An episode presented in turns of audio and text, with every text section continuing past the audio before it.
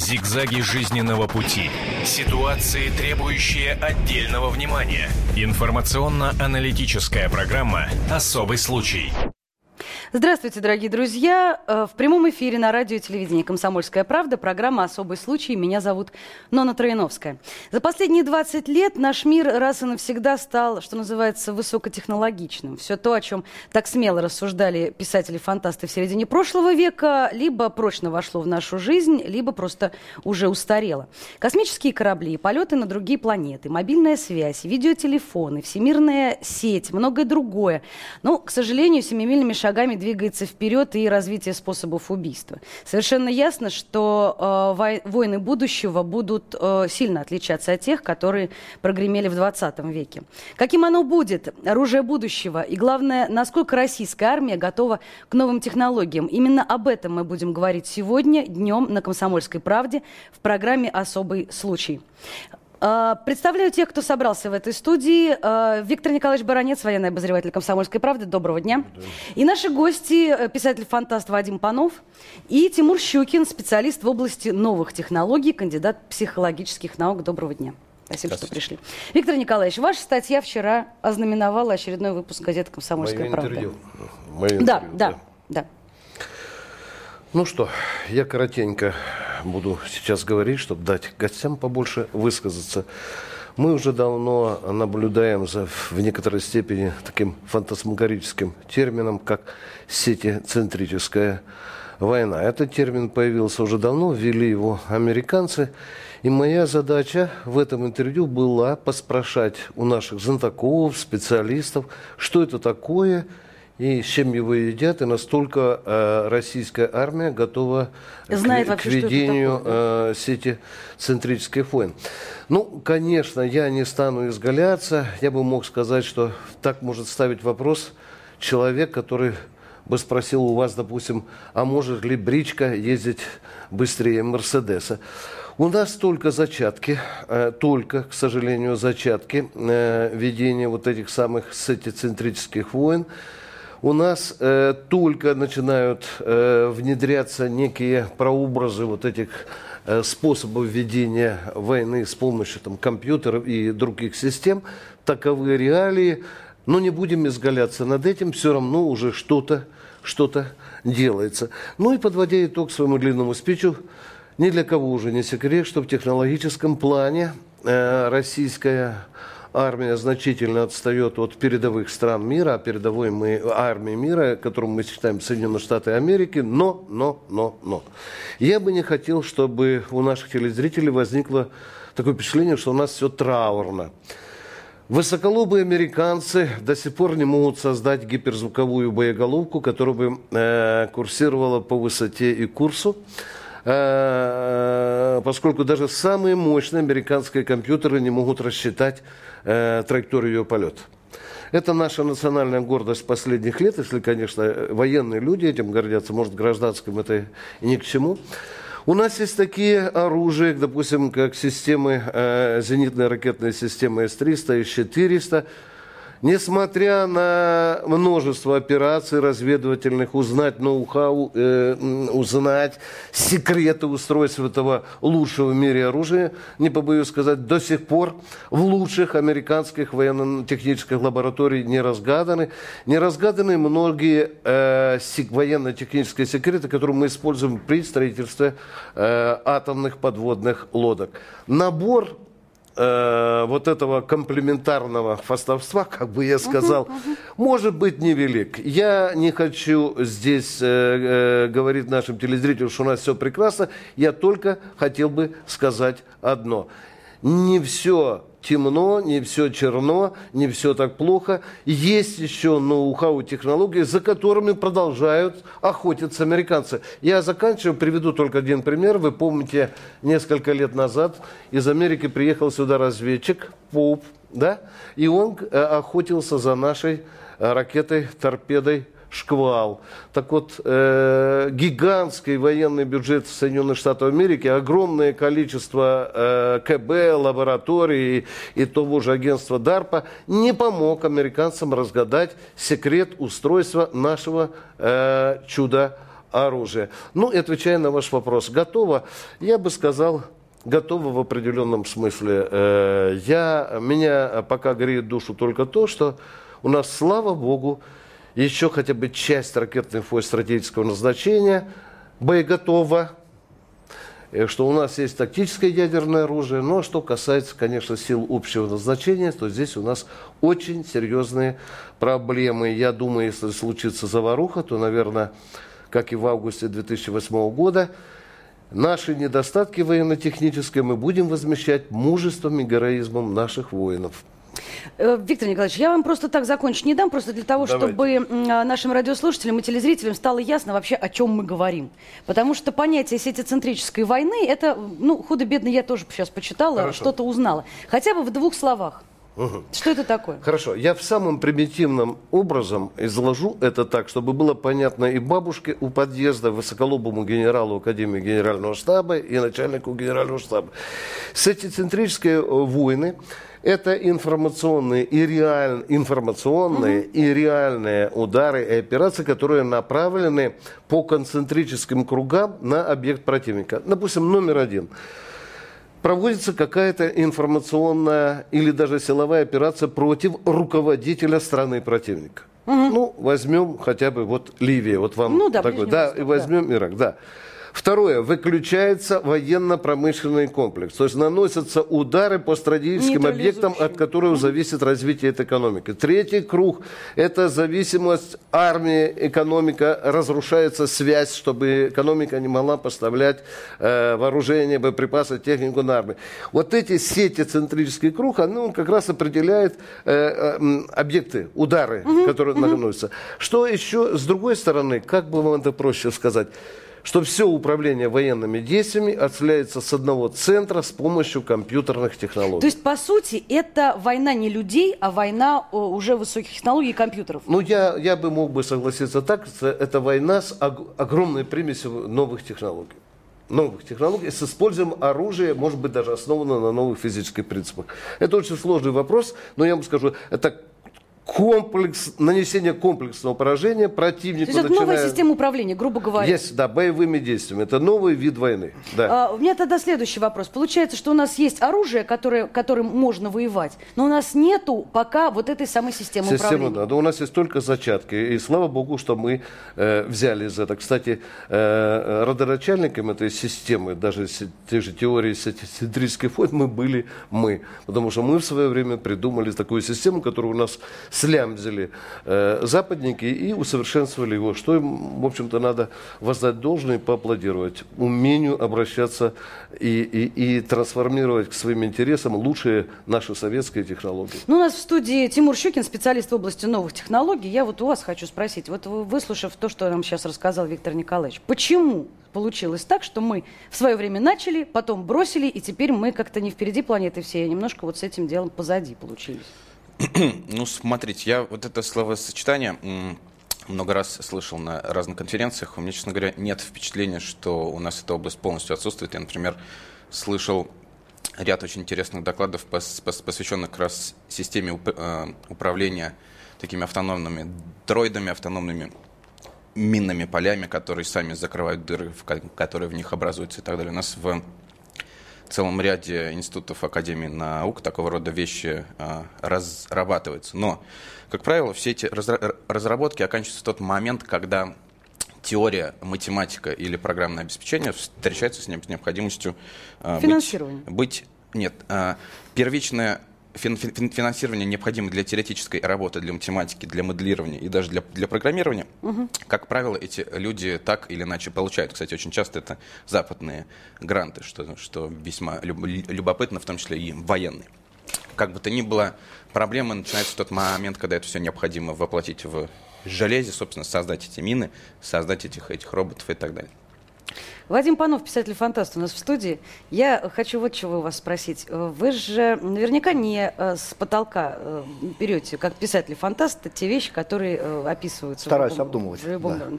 Да. Естественно, знаете, как у психологов есть такая а, мулька, вот мне, кстати сказать, кандидат психологических наук Тимур mm-hmm. наверняка мне сейчас подтвердит. Не, невозможно заставить человека нарисовать несуществующее животное. Оно будет состоять из существующих животных, по сути дела. И те образы, которые мы знаем, вы тоже не с потолка берете информацию. Вот а, действительно, э, война будущего – это война, по сути, без солдата.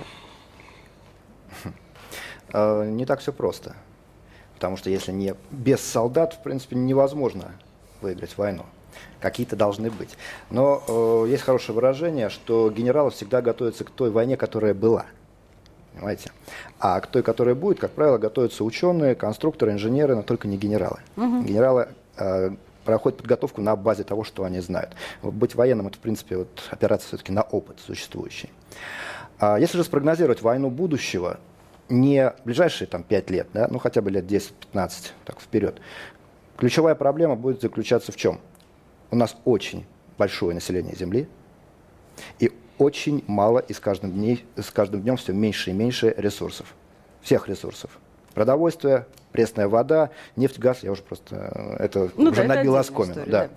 Даже чистый воздух. Поэтому э, война будущего, те, кто к ней готовится, она будет за ресурсы против народа, против э, людей в целом. Понимаете? Задача будет уничтожить как можно больше людей и сохранить как можно больше ресурсов на той территории, которую они занимают. Соответственно, э, в будущем не будет ядерной войны. Ядерное оружие слишком грязное. У нас и так планета э, испорчена по самое э, не могу. И угу. добавлять туда еще ядерные взрывы никому не интересно, особенно тем, кто планирует войну выиграть. Э, поэтому ближайшая перспектива, скорее всего, это Э, если говорить о массовой войне, о серьезной массовой мировой войне. Это, скорее всего, бактериологическое химическое оружие, направленное именно против людей. Возможно, нейтронное, но это уже так не очень хорошо. То есть задача в том, чтобы очистить территорию от лишних ртов. Понимаете? Прогноз на Жестко, третью, но сурово. На Третью мировую войну все-таки положительный, я так понимаю. А если мы не найдем способ совершить некий рывок и в энергетике, и, э, скажем так, в обеспечении людей э, ресурсами, как минимум продовольствием, пресной водой. Понимаете? А война не может не состояться, потому что э, когда человеку на протяжении длительного времени чего-то не хватает, он рано или поздно возьмет камень, возьмет палку и отправится это что-то зарабатывать или завоевывать. Без вариантов. Но мы такие. Ну, это да, это, наверное, с, с, просто человеческая сущность какая-то. Виктор Николаевич, вы согласны? Я согласен только с тем, что действительно э, войны будущего – это войны за ресурсы. И за воду, за нефть, за газ. Это за выживание, по сути. Определенно, это часть той же, той, же, той, же, той же проблемы. С другой стороны, что я совершенно, вот тут я на 100% согласен, что сейчас все теории будущих войн выстраиваются так, чтобы э, захват территории и захват тех ресурсов – был менее всего поврежден. Потому что действительно ядерное оружие – это разрушительное оружие, оно не, не, не решает проблемы. Решает проблемы оружия, ну, я бы, вы знаете, есть такой термин нелетального свойства, э, когда можно нейтрализовать огромные массы населения, не приведя их, их к смерти. Но весь вопрос будущих войн, безусловно, заключается за то, что рано или поздно у нас наступит либо дефицит воды, либо дефицит нефти, либо дефицит газа, а может быть даже дефицит воздуха. Не знаю, это, это будущее. Но ведь война, по сути своей, самое, наверное, дорогое удовольствие у человечества. Мне так кажется. А, война – это всегда коммерческое предприятие, а, которое по идее, должно приносить прибыль победителю. И, как правило, в основе всех войн, во-первых, бизнес-модель продуманная, вот, либо захват ресурсов, либо рабов, либо э, территорий, неважно, mm-hmm. то, что потом будет эксплуатироваться. Э, и, как правило, победители э, получают очень большие преференции. Это быстрый, бы, очень быстрая бизнес-модель. Ну вот тут такая немножко получается штука, вилка такая. С одной стороны, мы э, боремся за получение прибыли, с другой стороны, мы тратим на это колоссальные деньги. С каждым годом и все больше и больше. И раскручиваем тем самым экономику, понимаете? Джордж Орвелл сказал, «Война – это мир» в своем замечательном романе 1984. На сегодняшний день это предсказание, эта фраза, она приобрета, приобрела э, смысл аксиомы. Понимаете, война – это мир. Если сейчас, сегодня, война на Земле, все войны на Земле прекратятся, завтра экономика рухнет. Понимаете, вот та экономика, которую мы сейчас знаем, она рухнет. Но зато не рухнет человечество, хотя бы, хотя бы так. Потому а, что а рано или мы будем поздно делать человечество... без еды, без э, воды? Рухнет экономика. Восьмой год или 98 покажется просто цветочками. Понимаете? Виктор Николаевич, опять к вам вопрос. Э, мы перешли на годичную службу. Да. Э, Молодые люди, которые 18 лет приходят в армию, и высокотехнологичное оружие, это вещи совместимые? Хороший вопрос. Это вопрос совершенно не гражданского человека, а профессионала. Да, действительно, складывается очень дикий парадокс, когда э, наше оружие э, с каждым годом усложняется, а период обучения для работы на этом оружии, он сокращается. И мы получаем, в общем-то, э, в войсках на современном оружии, относительно современном оружии, мы получаем, извините за выражение, просто дикарей, которые с года в год ломают это оружие. Вы посмотрите сами, человек раньше хоть учился в учебке 6 месяцев, да? Сейчас это в два раза сократили. Человека быстрыми способами натаскивают за три месяца, чтобы он научился работать на той же, допустим, системе, каким-нибудь расчетом на зенитно-ракетной системе. Да? И вот этот недоучка приходит в войска и вызывает у командиров гигантскую головную боль. Это проблема старая, и мы уже прекрасно понимаем, кажется, верхам начало доходить, что надо заканчивать с этим, а выхода только два – либо постепенно и более интенсивно переводить армию на контрактную основу, либо увеличивать сроки службы, что, безусловно, кому-то очень сильно не понравится. Не понравится, потому что, видите, наша так называемая либеральная общественность, либеральная демократическая общественность, она категорически против. Еще недавно, на днях уже, э, председатель Совета солдатских матерей открыто заявил, что пора заканчивать с призывом. Это рудимент советской системы, надо все это э, послать чертям собачьим и переводить одномоментно армию на полностью контрактную основу. Ну, если э, госпожа Мельникова хочет, чтобы мы за э, несколько месяцев оставили страну без трусов, то, конечно, можно переводить это, объявить указом президента, что завтра наша армия полностью контрактная, призывников убрать, но мы посмотрим, сколько из государственного бюджета придется платить за эту армию и во что это нам обойдется. Все. Э, Тимур, к вам вопрос. Вы как специалист в области новых технологий, ну, с сетицентристскими войнами мы более-менее как-то осознали. Но ведь э, периодически появляется информация в средствах массовой информации, где-то в, в каких-то книгах, в каких-то м, местах о всяческих совершенно фантастических, на первый взгляд, э, э, оружиях и всяких при- приспособлениях, включая психологическое оружие, какое-то лазерное оружие, еще что-то. Вещи, которые действительно только в романах у- были у фантастов, но они якобы уже существуют и в разработках, и практически вот уже того, гляди, э, вы выйдут, что называется, на широкий фронт. Я бы хотел вот в вопрос об- обратить внимание на новые тех- технологии в контексте э, вот этой проблемы обезьяны с гранатой или, соответственно, человека, у которого не хватает образования для того, чтобы справиться с новым оружием. Это всего лишь частный случай большой проблемы. Есть так называемый закон техно-гуманитарного баланса, который говорит о том, что цивилизация, э, в цивилизации должно быть сбалансировано развитие тех технологий и каких-то регуляторов, юридических или этических, нравственных, это не важно. Соответственно, мы имеем развитие не только военных тех технологий, но и, технологий в, в целом. Ну, например, тех, тех, тех же самых нанотехнологий, целью которых является создание нанофабрик и, воспроизвед... и самовоспроизводящихся маленьких роботов. Соответственно, э, биг-конвергенция, э, которая ведет нас к созданию фактически искусственного человека, о чем Ковальчук говорил на одном из своих в одном из своих выступлений и так далее, и так далее. Вот представьте себе, технологии ускоряются, регуляторы практически не развиваются. Мы, мы, мы становимся более-менее тем же, как, эм, а, какими мы были сто лет тому назад. Рано или поздно возможности, э, которые дают нам тех технологии, пересилят те возможности э, регулировать агрессию свою, собственно, ко- которая у нас имеется.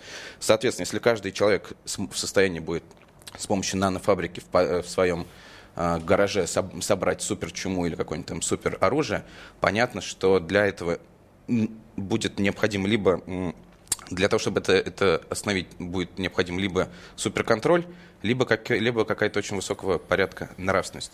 Но при том, что это все достаточно м, негативные сценарии, э, и мы с вами исходим из, из неизбежности войн, а, мне кажется, что стоит как-то побольше поговорить о том, каковы возможны выходы из этого. Потому что мне, мне кажется, что следующую войну цивилизация вполне может и не пережить. И тут дело не в лазерах или там в отдельно в, на, в, в нанотехнологиях, а просто потому, что закон действует таким, таким образом, что технологий становится все, все больше, угу. и какая-то очередная война просто при, при, приведет к полному уничтожению человечества. Вполне возможно.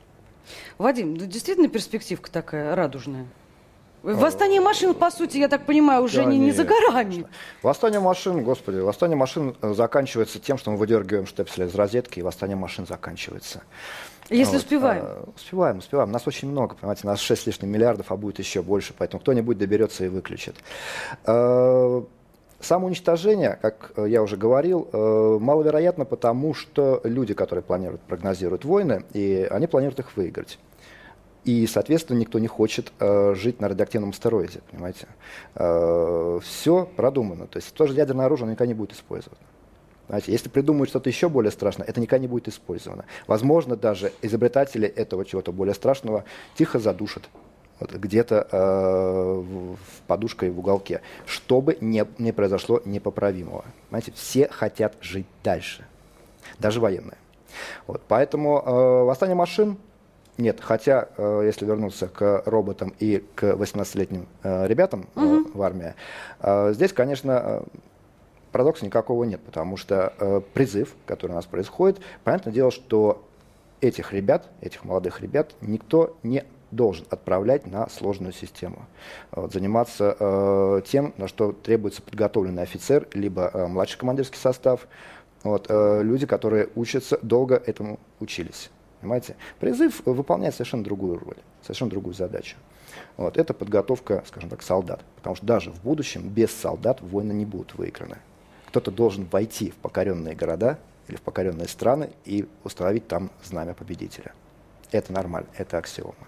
Я хочу напомнить нашим зрителям и слушателям телефон прямого эфира 8 800 200 ровно 9702. Обращаюсь к вам. А, насколько готова российская армия, по-вашему, к войне с использованием новых технологий? Мы много здесь наговорили всего, дали вам пищу для размышлений. Делитесь своими ощущениями, делитесь своими э, размышлениями. 8 800 200 ровно 9702. Звонок бесплатный со всех, со всех регионов Российской Федерации. Виктор Николаевич, да. к вам опять же вопрос, вот в свете того, что только что Вадим сказал. Угу. Смотрите, что получилось получается, а, мы не учим призывников, просто потому что делать нам это некогда. А, до высоких технологий их не допускаем. Занимаются этим офицеры. В один прекрасный момент в 4 часа утра кто-нибудь нам сообщает о том, что началась новая война. 150 тысяч офицеров. Вот. И, и воюет у нас 150 тысяч, а все остальные, которые в запасе благополучно, ну, они остаются не удел, потому что ничего нельзя кроме... Нельзя же говорить, что солдат по призыву бегает по полю боя только с лопатой, с кирком или с гранатометом. Есть такие солдатские должности, в том числе по призыву, где уже дисплейчик э, рядышком, и надо соображать, какую кнопку нажать, и надо думать, что все равно а вот эти э, технологические прорывы, они все больше и больше начинают подбираться и к простому рядовому солдату. Вы видите, мы там покупаем уже импортные э, комплекты, где уже э, количество кнопок превышает количество Две. пальцев на руках и ногах у солдата нет. И уже, вы знаете, страшненько как-то э, э, вручать это пацану, который не позанимался даже там где-то в ДОСААФе. Кстати, сейчас роль ДОСААФа вот в условиях годичного призыва, она стала э, подниматься. Э, смотрите, что получилось получается, вот мы сейчас, допустим, там создаем новый танк, да, я вот сам в 65-м году первый раз залез в танк, и залез в него недавно, я, у меня было такое сравнение, что у меня вот, я когда-то залезал в Запорожец, а сейчас я залез, ну, почти что в космический корабль. Угу. Понимаете, это, это правда пока еще не показано, но я, ну, я думаю, что покажут. Да, безусловно, там э, есть и контрактники, да, безусловно. Но есть такие должности, где нужно все-таки шурупать мозгами или занимает эту должность солдат по призыву. К чему я клоню? Рано или поздно э, научно-технический прогресс, который проникает, безусловно, в армию, он заставит нас повышать интеллектуальный уровень солдат. Угу. Э, не зря же мы сейчас, даже вот набирая на, на пунктах контрактников, мы сейчас там и IQ проверяем, и особенно техническую подготовку. Вот у нас получается в России, что из 100 солдат, которые хотят служить по призыву, готовы только 10.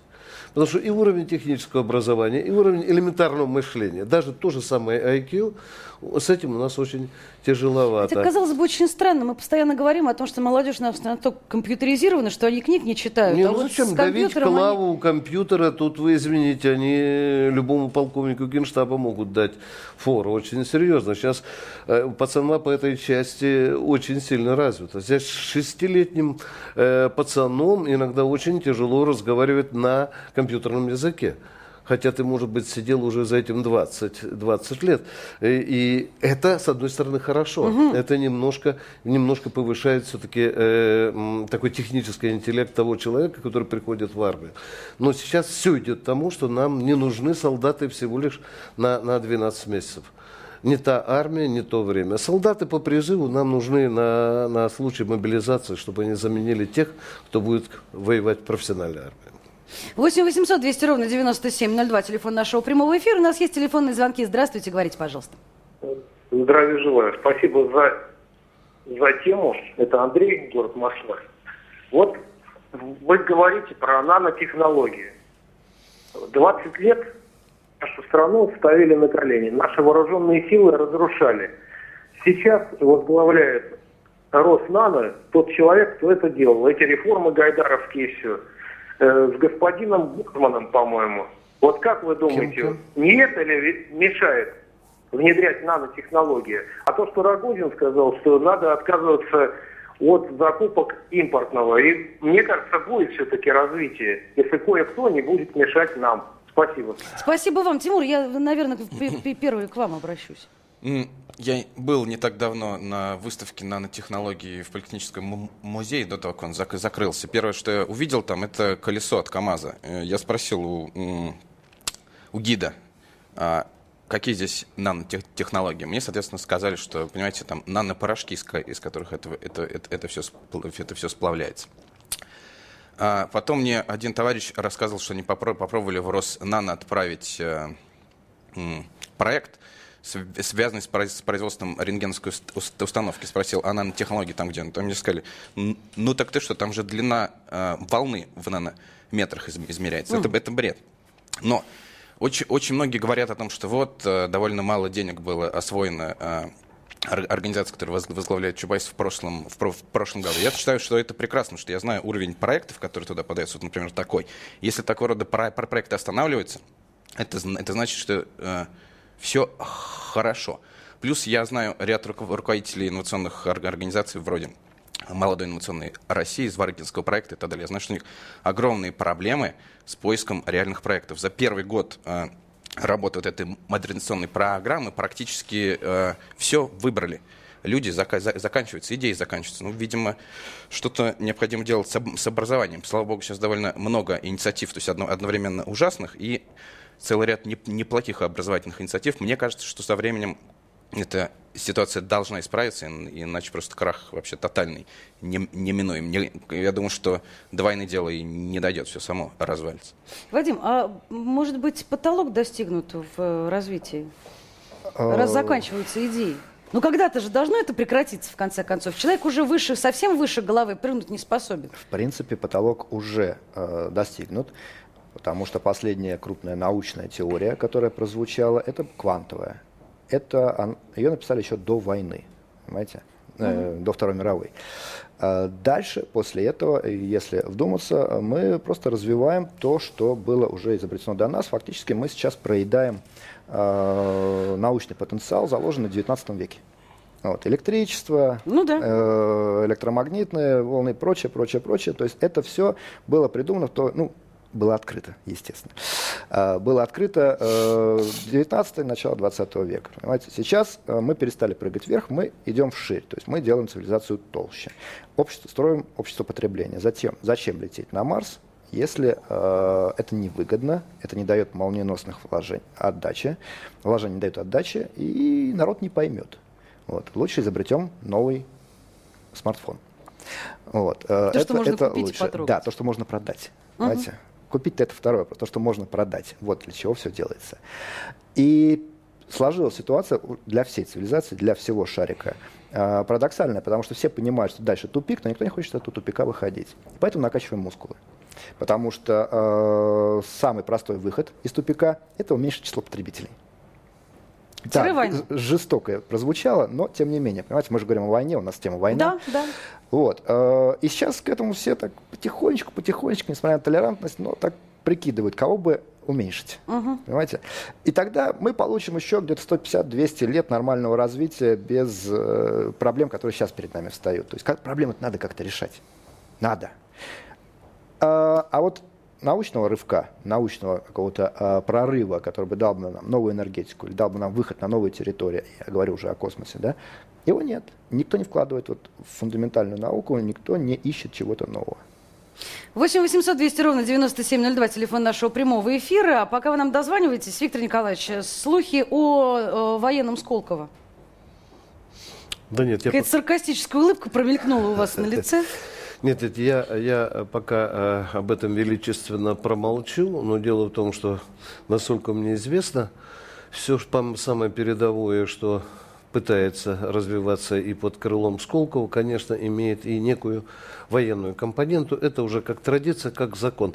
Но я бы не сказал, что мы уже головой бьемся о некий научно-технический предел, у человечества еще слишком много задач и экономических, военно-технических, на которые оно сейчас бьется. Одна из стратегических таких задач, с которыми сейчас бьются во всех лабораториях передовых мира, в том числе и мы, и американцы, безусловно, касаются, что придет нам взамен нефти и газа. Мне кажется, это одна из глобальных задач.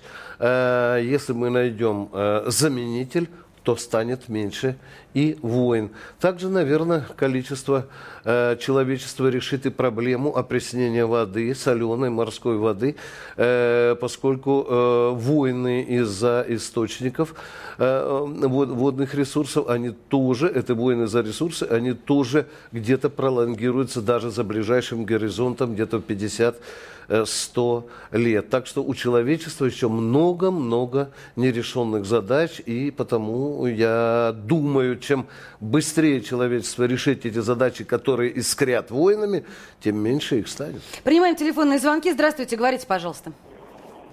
А, добрый день, меня Добрый. зовут Андрей. Я хотел возразить вашему военному обозревателю. Вот он говорит, что за полгода он солдат не может ничего научиться там стрелять из зенитки. Но вы знаете, проблема в том, что если бы эти полгода посвятить именно изучению, допустим, там танка или там пушки, то для этого было бы достаточно. Просто, извините, эта женщина за полгода учится ездить на машине. И вы думаете, что солдату сложно научиться там стрелять из пушки, там разбирать, собирать ее. Просто нужно посвятить именно эти полгода именно изучению. Они так, как знаете, вот раз в неделю выводят там к этому а- аудио или там какому-нибудь оружию. И один день в неделю изучают. Остальные Хорошо, все дни я там отвечу. солдаты маются всякой ерундой, там на ходы работы ходят, на кухню, там в караулы. Ну, понятно, Андрей, спасибо Я вам отвечу. большое. Сказала Я бы отвечу. я вам, что я думаю по поводу полугодичного обучения Можно вождению. я отвечу? Ну, я Можно промолчу, да, отвечу? Виктор Я- я- Николаевич, я- пожалуйста. Я, я спокойно отвечу. Э, уважаемый э, телезритель, радиослушатель Андрей, да. Э, вы знаете, по моим данным, в армии, где я прошел 33 года, это не детский садик, где сопли вытирают солдатам. Хорошо, за полгода, если его трамбовать по 12 часов в сутки, можно и обезьяну научить водить БМП и стрелять из гранатомета. А через полгода его счастливо уволить. Извините, пожалуйста, а какого черта мы тратим такие гигантские деньги на пацана, который уже на шестом месяце службы начинает рисовать демпельский альбом и вышивать себе там какую-то казуистическую форму? Армия – это не, не инкубатор, где мы пропускаем огромное количество пацанов, зачастую их калеча, и выплевывая их на гражданку. Наверное, надо уже всерьез сделать армию и прекращать действительно, поэтапно, конечно, не сразу, прекращать вот этот мазохизм, которым мы занимаемся, призывая этих пацанов, которые не хотят идти в армию, которые там мучаются и не хотят служить. Вадим Панов, писатель-фантаст. Все-таки мне кажется, что э, солдаты, срочники, которые приходят на службу, они приходят не из каменного века, они приходят из, э, из нашего общества. И владение современными компьютерами, смартфонами, у них на хорошем уровне, чему их учить, по большому счету, потому что тот же тактический планшетник, если он сложнее современных этих, то зачем такой нужен в бою? Если он на уровне современных смартфонов или планшетников, то научить э, призывника пользоваться им никаких проблем не составляет. Ну, вот, как минимум. Вот. А перепрограммировать этот планшетник, это уже, видите, не его обязанность, понимаете? 10% у нас, нужно, у нас нужна только владеют компьютером. 10%. Остальные это все провинция, которая еще знает а, только, как Россия, включать компьютер. Россия давно опередила всю Европу по количеству э, э подключенных к сети интернет и продолжает развиваться. Понимаете? 10% Но Россия не опередила по, по количеству солдат бедных из провинции, которые, вот. извините, некоторые паровозы еще ни разу в жизни не видел. Это тоже это надо вы как-то у вас о России странное вщепление. Ну, Я то достаточно поездил по стране. Кто призывается в основном в армию? И последнее. То есть если солдат из года службы э, полгода учится, а затем начинает э, вышивать форму и лепить свой дембельский альбом, то это не проблема ни общества, ни государства. Это проблема армии. Значит, офицеры, получив солдата из учебки, говорят ему, а теперь у тебя последние полгода делай, что хочешь. Так что ли получается? Зачем-то нам тогда нужно 150 тысяч таких офицеров, которые не способны э, сделать солдата, заставить его служить до последнего дня. А эти полгода офицер мается с этим солдатом, которого не доучили в учебке. Тимур, вы явно хотели что-то сказать. Ну, просто хотел поделиться своим опытом. Я вспоминаю 90-й год, когда у меня появился компьютер. И в то время, по крайней мере, у нас дома и вообще в Москве интернета не было, то есть он, видимо, где-то был, но, по крайней мере, я даже о нем и не знал. И какие-то игры на дискетах принесли. Mm-hmm. Я помню, это был симулятор танка, симулятор самолет на английском языке. Через два месяца мы разбирали с братом младшим этот компьютер, и играли в эти игры прекрасно, не имея никаких инструкций и не зная языка. Мне, мне кажется, что мы, пере, мы преувеличиваем скажем так, тупость э, наших граждан э, и их возможности, их, и недооцениваем их возможности в освоении современных технологий. Это какая-то мантра просто стала. Да, да, это мантра. Это действительно как бы, вот.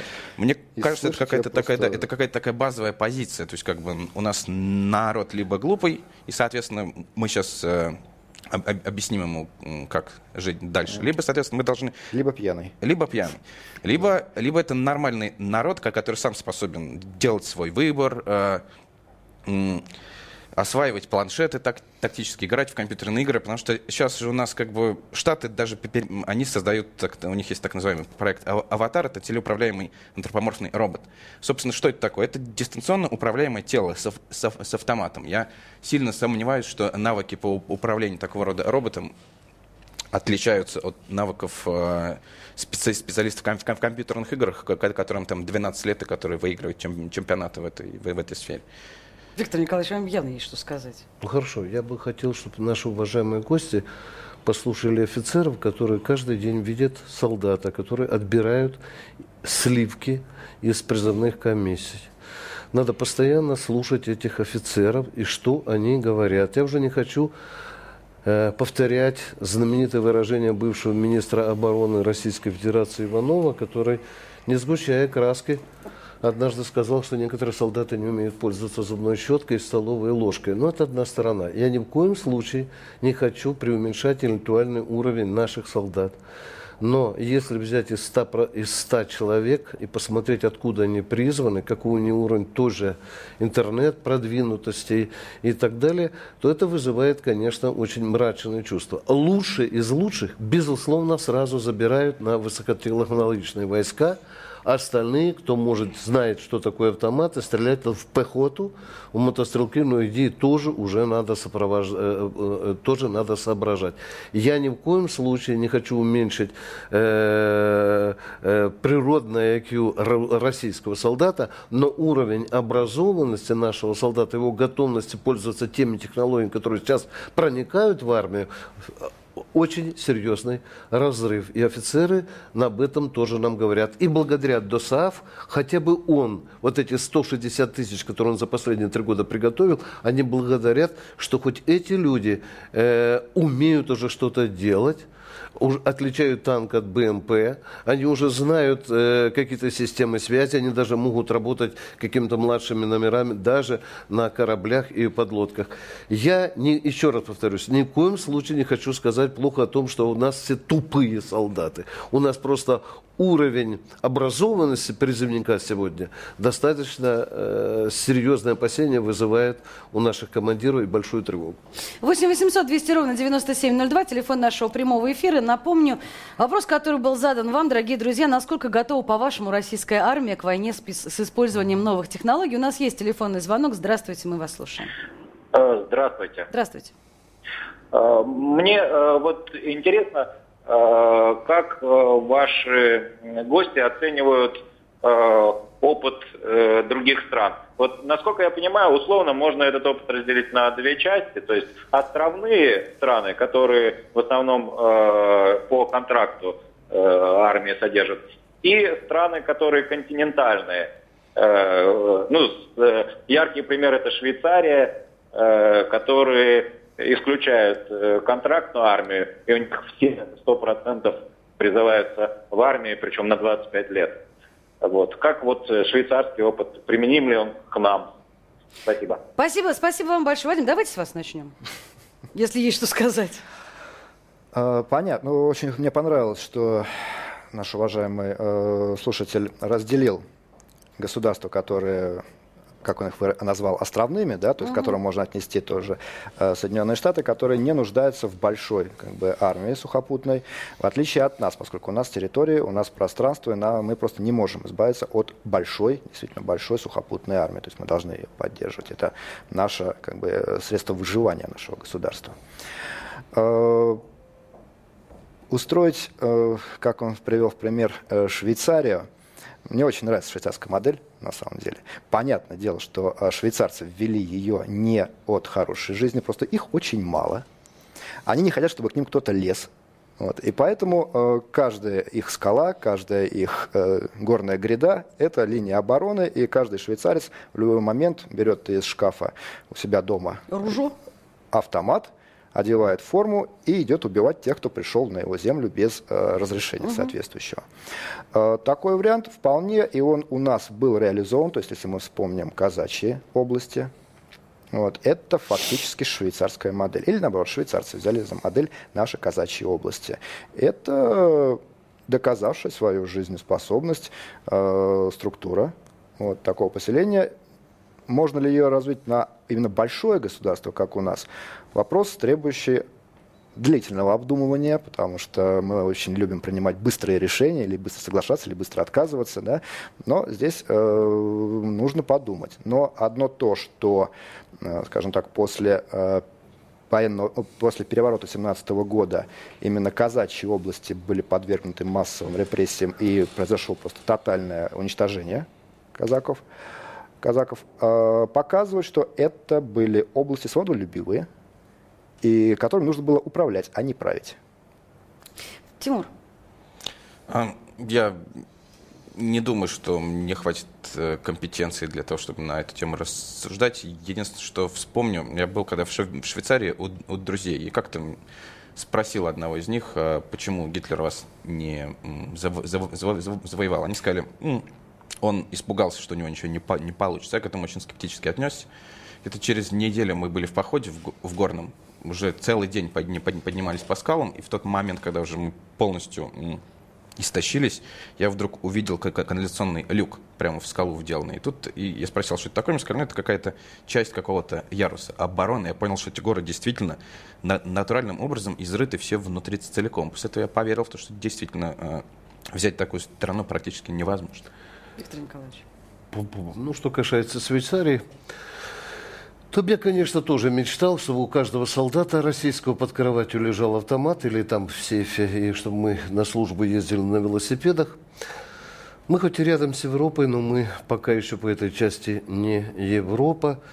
Я всегда стоял и, и стою на том, что нам надо очень осторожно относиться к любому иностранному опыту и брать из него только то, что, что применимо.